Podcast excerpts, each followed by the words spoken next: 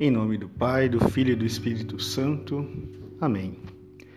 Hoje, 1 de setembro, iniciamos na Santa Igreja Católica um mês que é totalmente dedicado à Bíblia.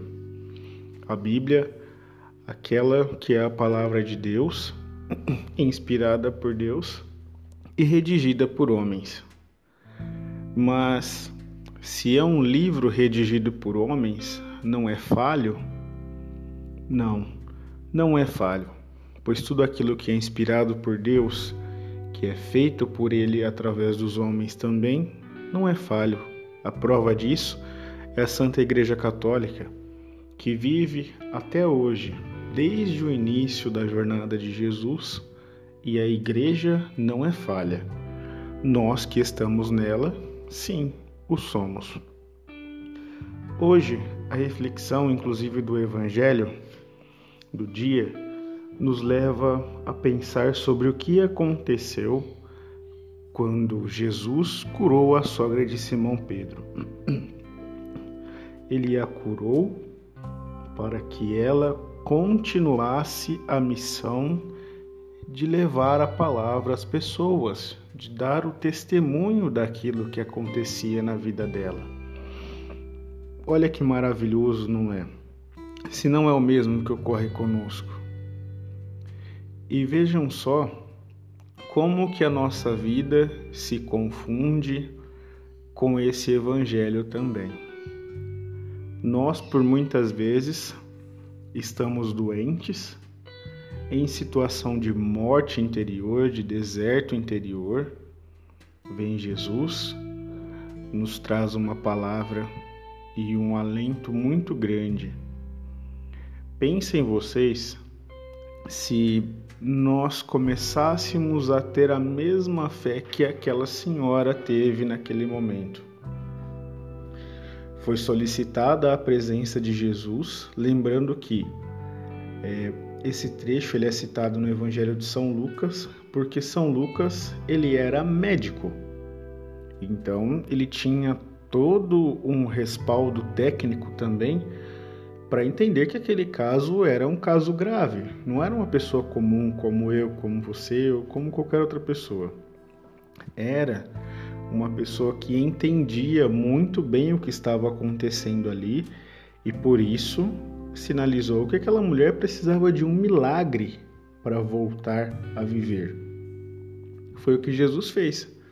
Compadeceu-se dela e ordenando a febre cessou instantaneamente. Olha só, como que, repito, como que a nossa vida se mistura com essa passagem. Muitas vezes eu me pego em desertos espirituais em que eu penso que eu não consigo fazer nenhuma oração, eu não consigo é, entrar em contato com Jesus, com aquilo que eu tenho comigo. Muito pelo contrário, é nesses momentos em que eu penso não ter mais contato com Ele que eu chego bem próximo, porque meu coração se abre, a minha vida se entrega e eu passo a entender que eu não sou dono de absolutamente nada e que Deus é dono de tudo. Então eu me entrego, me abro e é aí que ocorre esse milagre tão grande que é o retorno para o lado de Jesus, que é viver junto dele novamente, que é o buscar oração, buscar formação.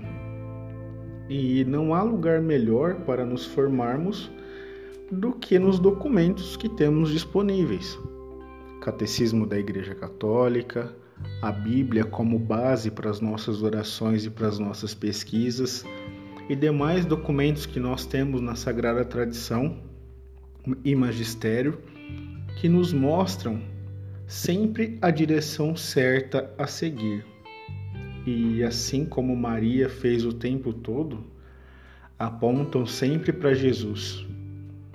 Nunca será dito que o Salvador foi o santo X, o Papa Y ou o padre tal.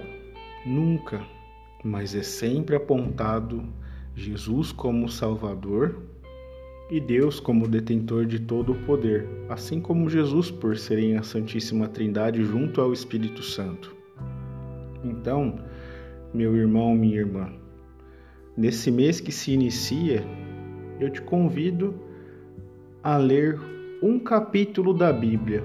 Olha só. Aliás, um livro da Bíblia nesse mês. Um livro, seja qual for. Pode ser um livro pequeno, pode ser um livro maior, mas leia um livro e reflita sobre ele. Faça anotações sobre ele. Entenda o que aquilo pode ter a ver com o seu dia, com o seu momento, com a sua vida, com aquela bênção que você tanto espera e tanto luta para receber, ou até mesmo com a sua vocação. Ontem nós finalizamos o mês das vocações. E com a graça de Deus, tenho em meu coração que muitas vocações foram despertadas, sejam elas para onde forem. Porque nosso Deus ele sempre suscita muitas vocações quando ele necessita. Ele tem essa forma de trazer as pessoas para perto dele. E se você não consegue chegar perto de Deus, pode ser porque você esteja buscando um Deus diferente daquele verdadeiro. Porque a verdade sobre Deus, ele é muito simples. Não existe uma salvação que seja somente fundamentada na alegria. Tanto que a libertação dos pecados, o nosso a nossa limpeza, a nossa remissão, ela veio através da cruz. E é pela cruz que somos salvos e redimidos, e é por esse amor também que é derramado na cruz que entramos na glória eterna. Tanto que Jesus nos disse: Aquele que quer me seguir, se despoje de tudo, abrace sua cruz e venha logo após mim. Portanto, que neste mês da Bíblia nós possamos sim refletir um pouco mais sobre a palavra de Deus e entender que somente é, a nossa nosso conhecimento vago não vale de nada. Precisamos nos fundamentar nesse livro maravilhoso, nesse manual da vida, para podermos continuar nosso apostolado. Eu agradeço você por estar aqui e rezo para que a bênção de Deus Todo-Poderoso caia sobre nós. Ele que é Pai, Filho e Espírito Santo. Amém.